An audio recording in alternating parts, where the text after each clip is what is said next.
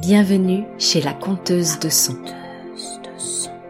Entrez, mettez-vous à l'aise. Installez-vous confortablement ou vaquez à vos occupations. Je vous emmène dans un autre univers, le temps d'un récit, en immersion sonore. L'épisode du jour vous emmènera au cœur d'une nouvelle de Lovecraft intitulée Le mangeur de spectres.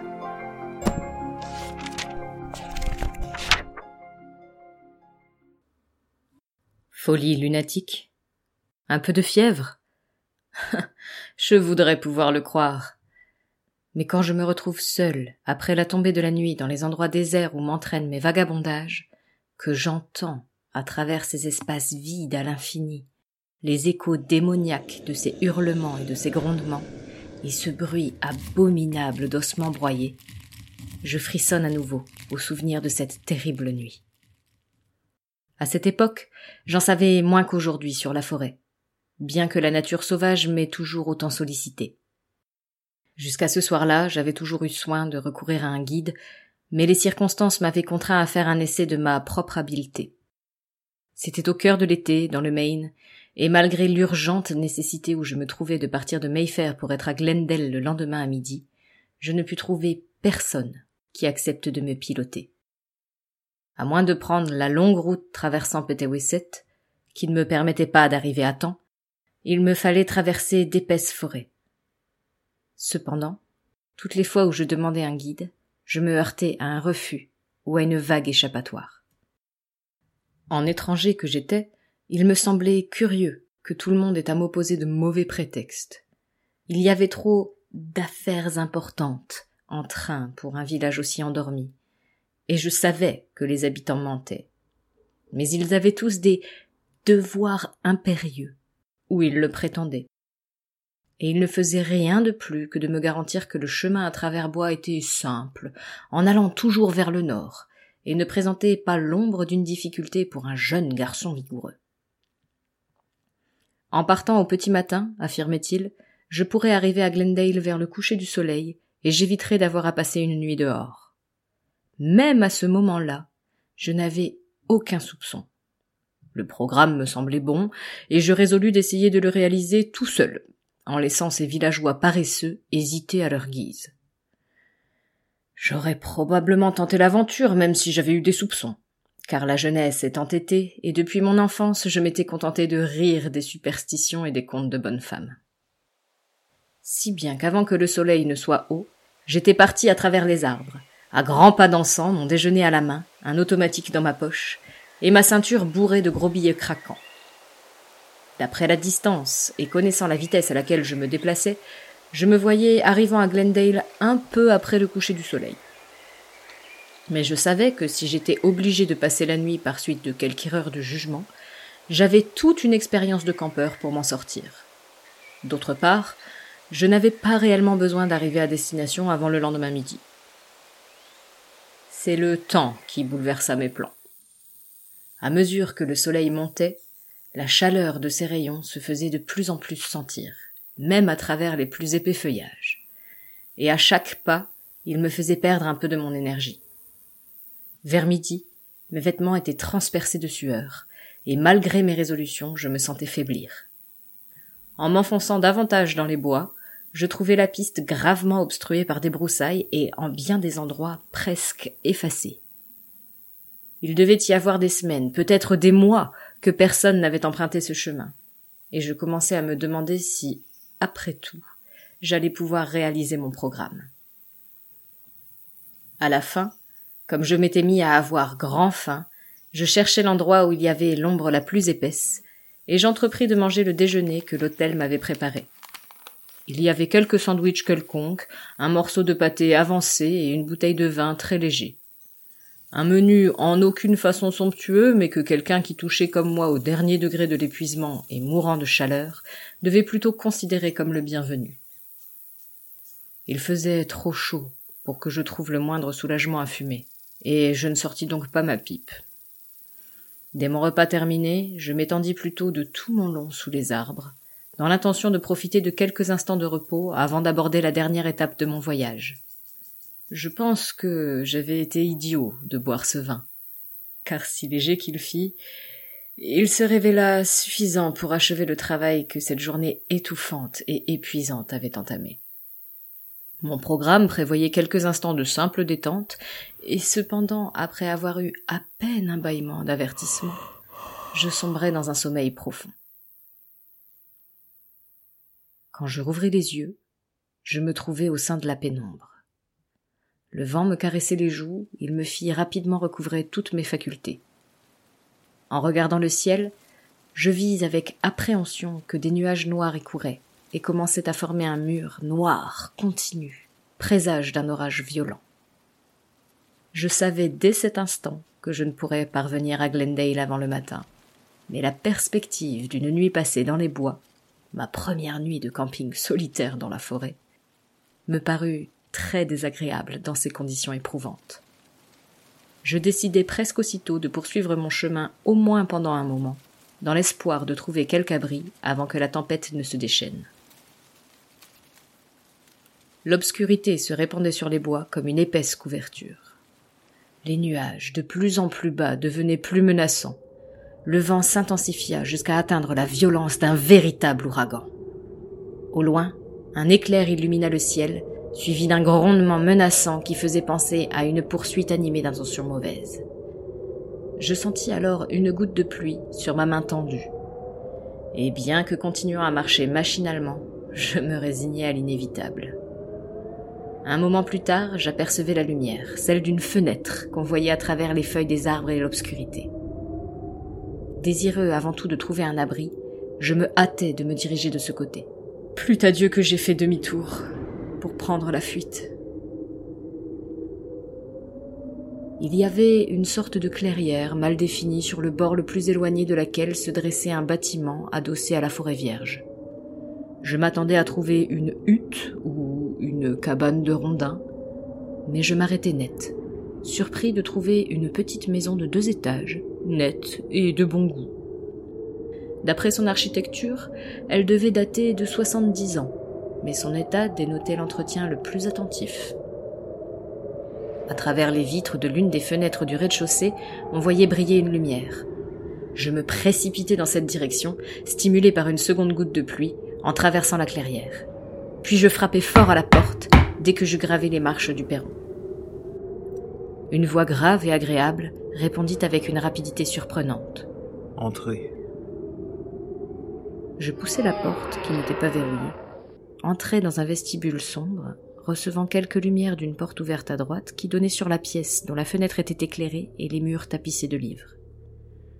En fermant derrière moi la première porte, je ne pus m'empêcher de remarquer une odeur particulière dans cette maison.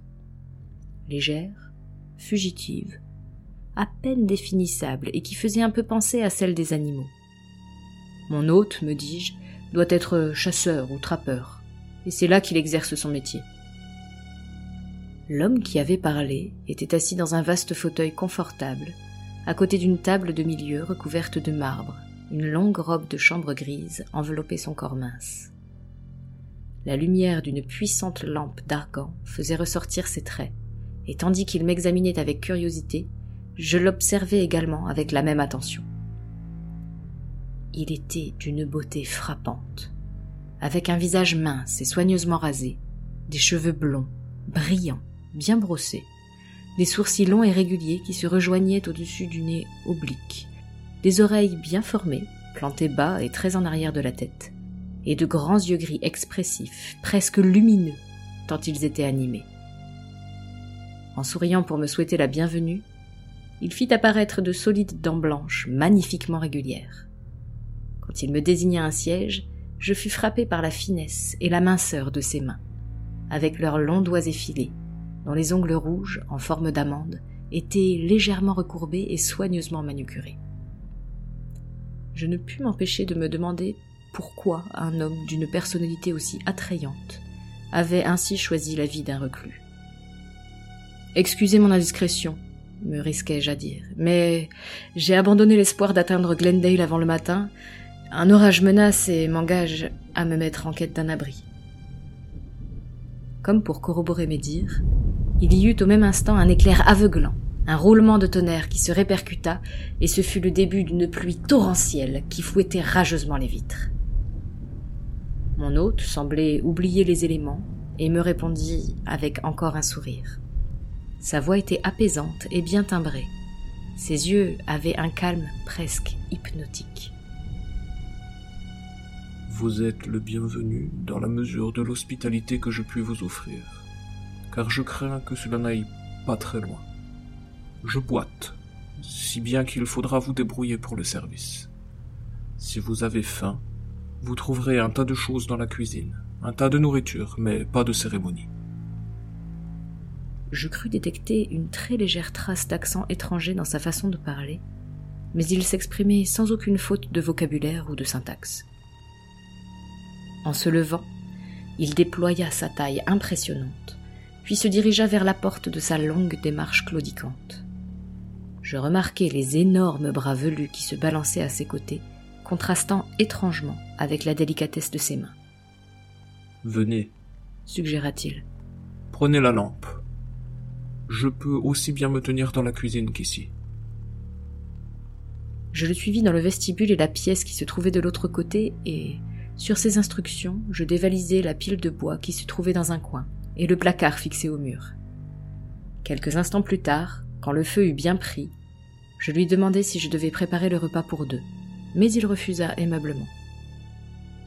Il fait trop chaud pour manger, me dit-il. Et puis, j'ai pris un petit quelque chose avant votre arrivée. Après avoir lavé la vaisselle de mon repas solitaire, je m'assis un moment en fumant ma pipe avec satisfaction. Mon hôte me posa quelques questions sur les villages environnants, mais sombra dans un mutisme morose quand il eut appris que je n'étais pas du pays. Tandis qu'il était là, à rêver en silence, je ne pouvais me défendre de lui trouver une certaine étrangeté.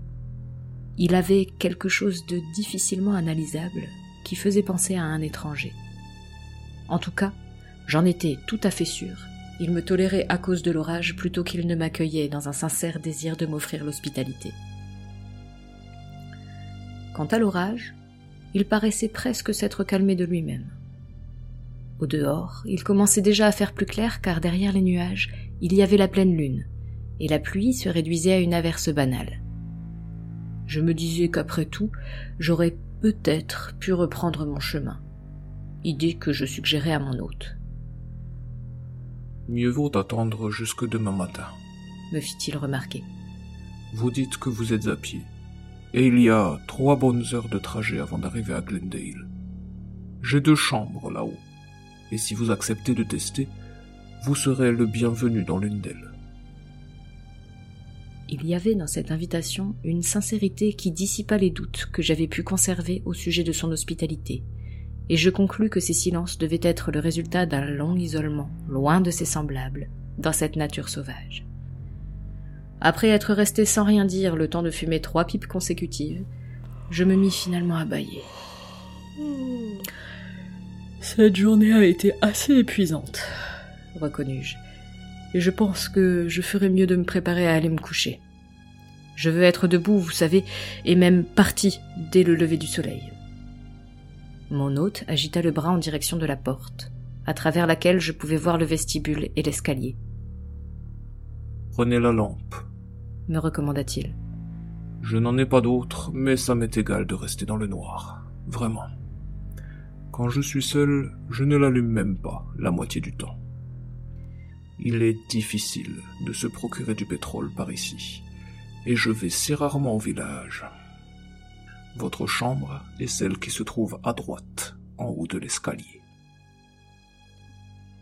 Je pris la lampe. Une fois dans le vestibule, je me retournai pour lui souhaiter bonne nuit. Je pus voir ses yeux luire, comme phosphorescents, dans la pièce que je venais de quitter et qui se trouvait à présent plongée dans l'obscurité. Cela me rappela un peu la jungle, l'espace d'un instant, et le cercle d'yeux qu'on voit parfois luire, au-delà de la zone éclairée par le feu de camp. Puis je montai l'escalier. En arrivant au deuxième, j'entendis mon hôte traverser en boitant le palier pour gagner l'autre chambre située au-dessous. Il se déplaçait dans l'obscurité avec la sûreté d'un hibou. À dire vrai, il n'avait guère besoin de lampe. L'orage était terminé. En entrant dans la chambre qui m'avait été attribuée, je la trouvai illuminée par les rayons de la pleine lune, qui entrait par la fenêtre située au midi, non munie de rideau, et qui se répandait sur le lit. Je soufflai la lampe et laissai la maison dans l'obscurité, à part les rayons de la lune. Je sentis alors l'odeur âcre qui restait distincte de celle du pétrole, l'odeur quasi animale que j'avais remarquée en arrivant dans cet endroit. J'allai à la fenêtre, l'ouvris toute grande, respirai profondément l'air pur et frais de la nuit. Je commençai à me déshabiller quand je m'arrêtai presque aussitôt, en pensant à ma ceinture contenant l'argent qui était toujours à sa place autour de ma taille. Peut-être, me dis-je en me ravisant, vaudrait-il mieux ne pas me presser ou être trop confiant. J'ai lu des histoires d'hommes qui saisissent une occasion pour dévaliser ou même assassiner l'étranger à qui ils ont donné l'asile. J'arrangeai donc le lit de telle sorte qu'on puisse croire qu'il y avait un dormeur sous les couvertures. Je tirai l'unique fauteuil dans un endroit obscur où il se trouvait dissimulé, bourrai à nouveau ma pipe et l'allumai, m'assis pour me reposer ou guetter, selon les circonstances. Je ne pouvais pas être resté assis longtemps lorsque mes oreilles sensibles captèrent le bruit de pas montant l'escalier. Et les vieilles histoires de propriétaires brigands me revinrent avec toute leur fraîcheur quand, un moment plus tard, il se révéla que ces pas étaient nets, forts, et provenaient de quelqu'un qui ne prenait aucune précaution pour dissimuler sa présence, tandis que la démarche de mon hôte, telle que je l'avais entendue du haut de l'escalier, était légère et claudicante. Je secouai les cendres de ma pipe et la glissai dans ma poche. Puis, saisissant mon automatique et le tirant de ma poche, je quittai mon fauteuil, traversai la pièce sur la pointe des pieds et m'accroupis, les nerfs tendus, dans un coin où la porte me dissimulerait en souffrant. Elle s'ouvrit en effet. Dans le faisceau de lune entra un homme que je n'avais jamais vu. Grand, épaules larges, distingué. Son visage se dissimulait à moitié, derrière une barbe fournie, taillée en carré, et son cou était enfoui dans un de ces cols cravates noirs très hauts, depuis longtemps démodés en Amérique. C'était incontestablement un étranger. Comme il ne pouvait être entré dans la maison à mon insu, cela me dépassait nettement, et je ne pouvais pas croire non plus un instant qu'il se soit caché dans l'une des deux chambres ou dans l'entrée se trouvant en dessous. Tandis que je le regardais avec attention, à la lumière de la lune. Il me sembla que je pouvais voir directement à travers son corps. Mais ce n'était peut-être qu'une illusion provoquée par la surprise. Remarquant le désordre du lit, mais négligeant toutefois l'arrangement tendant à faire croire qu'il était occupé, l'étranger marmonna en aparté quelques mots dans une langue étrangère et se mit à se dévêtir. Il lança ses habits sur le fauteuil que je venais de libérer, puis il se glissa dans le lit, tira les couvertures sur lui et en une ou deux minutes, sa respiration avait pris une régularité dénotant un sommeil profond. Ma première pensée fut d'aller chercher mon hôte et de lui demander une explication, mais une seconde plus tard, j'estimais préférable de m'assurer que l'incident n'était pas d'un bout à l'autre une pure illusion, causée après coup par mon sommeil dans les bois sous l'empire du vin. Je me sentais encore faible et prêt à défaillir, et malgré mon dîner récent, j'avais aussi faim que si je n'avais rien mangé depuis le déjeuner. J'allai au lit, l'atteignis, saisis l'épaule de l'homme endormi. J'eus de la peine à réprimer un cri de folle frayeur et d'étonnement abasourdi. Je retombai en arrière, le pouls battant à toute vitesse et les yeux dilatés. Car mes doigts avaient traversé l'homme endormi et n'avaient saisi que le drap se trouvant en dessous. Une analyse complète de mes sensations discordantes et confuses serait utile. On ne pouvait toucher cet homme. Pourtant, je pouvais toujours le voir là, entendre sa respiration régulière, regarder son visage à moitié tourné sous les draps. Et alors, comme j'étais certain de ma folie ou de mon état d'hypnose, j'entendis d'autres pas dans l'escalier.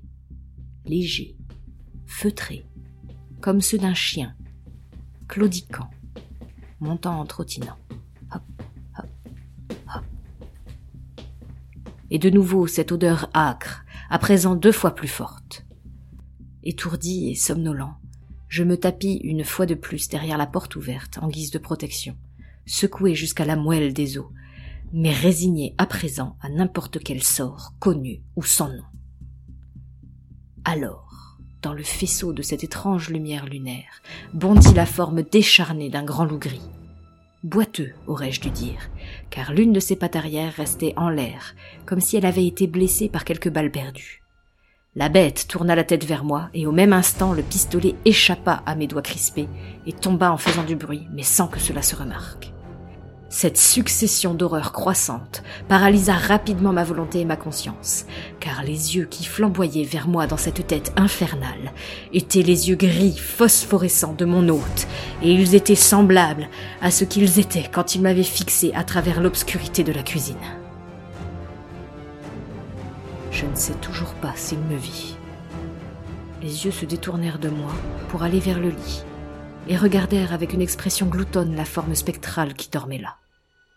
Alors, la tête se renversa en arrière et du gosier de ce démon jaillit le plus bouleversant hurlement que j'ai jamais entendu. Un hurlement violent, à donner la nausée, un hurlement de loup qui arrêta les battements de mon cœur. La forme étendue sur le lit s'agita, ouvrit les yeux et s'écarta de ce qu'elle voyait. L'animal s'accroupit en tremblant, et alors, tandis que la silhouette éthérée poussait un hurlement d'angoisse et de terreur humaine, un hurlement de mortel qu'aucun fantôme de légende ne pourrait contrefaire, il s'élança droit sur la gorge de sa victime. Ses dents blanches, solides, régulières, luisaient au clair de lune au moment où elles se refermèrent sur la veine jugulaire du fantasme hurlant. Le hurlement se termina en un gargouillement de suffocation sanglante, et les yeux humains terrifiés devinrent. Ce hurlement m'avait fait passer à l'action. En une seconde, j'avais amassé mon automatique et vidé son contenu sur la monstruosité lupine qui se trouvait devant moi. Mais j'entendis le bruit mat que faisait chaque balle quand elle venait se loger, sans avoir rien rencontré d'autre, dans le mur d'en face. Mes nerfs cédèrent. Une fureur aveugle me lança vers la porte, et cette terreur aveugle me poussa à jeter ce seul regard en arrière qui me permit de voir que le loup avait planté ses dents dans le corps de sa proie. Vinrent alors cette impression sensorielle culminante et la pensée bouleversante à laquelle elle donna naissance le même corps à travers lequel j'avais passé la main quelques instants auparavant. Et cependant, tandis que je plongeais dans cet escalier de noir cauchemar, je pouvais entendre broyer des os. Comment je trouvais la piste menant à Glendale, ou comment je trouvais le moyen de la traverser, je pense que je ne le saurai jamais. Je ne sais qu'une chose. Le lever du soleil me trouva sur la colline, à l'orée des bois avec le village surmonté de son clocher s'étendant à mes pieds, et la ligne bleue des catacas scintillant au loin. Sans chapeau, sans manteau, la figure couleur de cendre, et aussi mouillée de transpiration que si j'avais passé la nuit dehors sous l'orage, j'hésitais à entrer dans le village tant que je n'eus pas retrouvé au moins un semblant de sang-froid. Finalement, je trouvai mon chemin en descendant les collines et à travers les rues étroites, avec leurs trottoirs dallés et leurs portes de style colonial, jusqu'à ce que je parvienne à Lafayette House, dont le propriétaire me regarda avec méfiance. D'où viens-tu si tôt, fiston? Et pourquoi cet air ravagé? J'arrive de méfaire à, à travers bois. Tu, tu es venu à travers les bois du diable la nuit dernière et tout seul. Le vieil homme me regardait avec un drôle d'air, où l'horreur alternait avec l'incrédulité. Euh, pourquoi pas? répondis-je. Je ne pouvais pas arriver à temps par Potowisset, et il fallait que je sois ici pas plus tard que midi aujourd'hui. Et la nuit dernière, c'était la pleine lune. Mon Dieu. Il me regardait avec curiosité. Tu as vu quelque chose de Vassili Ukranikov ou du comte? Dites, euh, est-ce que j'ai l'air aussi simple d'esprit? Qu'est-ce que vous êtes en train d'essayer de faire? Vous moquez de moi? Mais son intonation était aussi grave que celle d'un prêtre quand il répondit. Tu dois être nouveau venu dans ces parages, fiston. Sinon, tu aurais tout su sur les bois du diable, la pleine lune, Vassili et tout le reste. Je me sentais tout sauf désinvolte. Je savais cependant que je ne devais pas paraître sérieux après mes premières remarques. Allez-y. Je sais que vous mourrez d'envie de me raconter. Je suis comme un âne, tout oreille. et il me raconta la légende à sa façon sèche, en la dépouillant de sa vitalité et de son caractère convaincant, parce qu'elle manquait de couleurs, de détails, d'atmosphère. Mais pour moi, il n'était pas besoin de vitalité ou de force convaincante que tout poète pourrait avoir donné. Rappelez-vous ce à quoi j'avais assisté. Et rappelez-vous que je n'avais jamais entendu parler de ce conte sauf après que j'ai connu cette expérience et que j'ai fui la terreur de ces eaux de fantômes broyés. Il y avait un certain nombre de Russes échelonnés entre ici et Mayfair. Ils étaient arrivés de Russie après certains troubles causés par les nihilistes.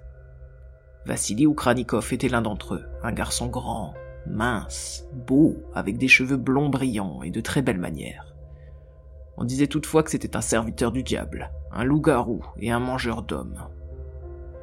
Il s'était construit une maison dans les bois à environ un tiers du chemin entre ici et Mayfair, et il y vivait tout seul. À chaque instant, un voyageur quittait les bois avec un conte assez étrange d'après lequel il aurait été poursuivi par un gros loup aux yeux brillants et humains, comme ceux d'Ukranikov. Une nuit, quelqu'un lâcha au petit bonheur un coup de fusil au loup, et la fois suivante, en arrivant à Glendale, le russe boitait. Cela régla la question. Il n'y avait plus à présent de simples soupçons, mais des faits solides. Alors, il envoya un messager au comte à Mayfair. Il s'appelait Féodor Tchernevsky, et il avait acheté en haut de State Street la vieille maison Fowler, au toit en croupe, pour lui demander de venir le voir. Tout le monde mit le comte en garde, car c'était un bel homme et un splendide voisin. Mais il répondit qu'il pouvait très bien veiller sur lui-même. C'était la nuit de la pleine lune. C'était un brave s'il en fut, et tout ce qu'il fit, ce fut de dire à quelques-uns des hommes qu'il avait dans les parages de le suivre jusque chez Vassili s'il ne reparaissait pas à une heure convenable. Ils l'ont fait. Et tu me dis, fiston, que t'as traversé ces bois pendant toute la nuit? Bien sûr que je vous l'ai dit. J'essayais de prendre un air nonchalant. Je ne suis pas conte et je suis ici pour raconter l'histoire. Mais qu'ont trouvé les hommes dans la maison d'Ukranikov Ils ont trouvé le corps du comte, lacéré, fiston.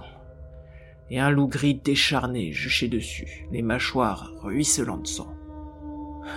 tu peux deviner qui était le loup. Et les gens disent qu'à chaque pleine lune... Mais fiston, tu n'as rien vu, ni rien entendu Rien du tout, papa. Et dites donc, qu'est devenu le loup Ou euh, Vassili ou Kranikov? Eh ben, fiston, on l'a tué. On l'a farci de plomb et enterré dans la maison. Et puis on a tout brûlé. Tu sais que tout cela s'est passé il y a 60 ans, alors que j'étais un petit gamin. Mais je m'en souviens comme si c'était hier. Je me détournai avec un haussement d'épaule. Tout cela était si curieux, si absurde et artificiel à la pleine lumière du jour.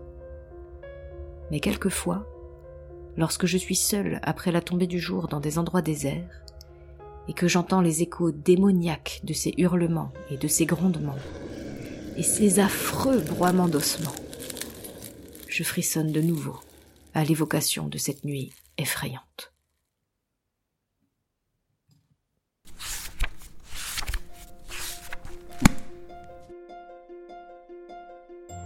J'espère que cette excursion sonore vous a plu. Vous souhaitez échanger à propos de l'épisode du jour?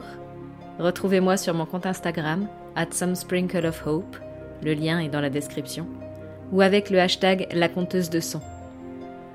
Je vous donne rendez-vous dans deux semaines, le vendredi, pour une immersion dans une autre histoire. Et n'oubliez pas, je compte pour vous et je compte sur vous.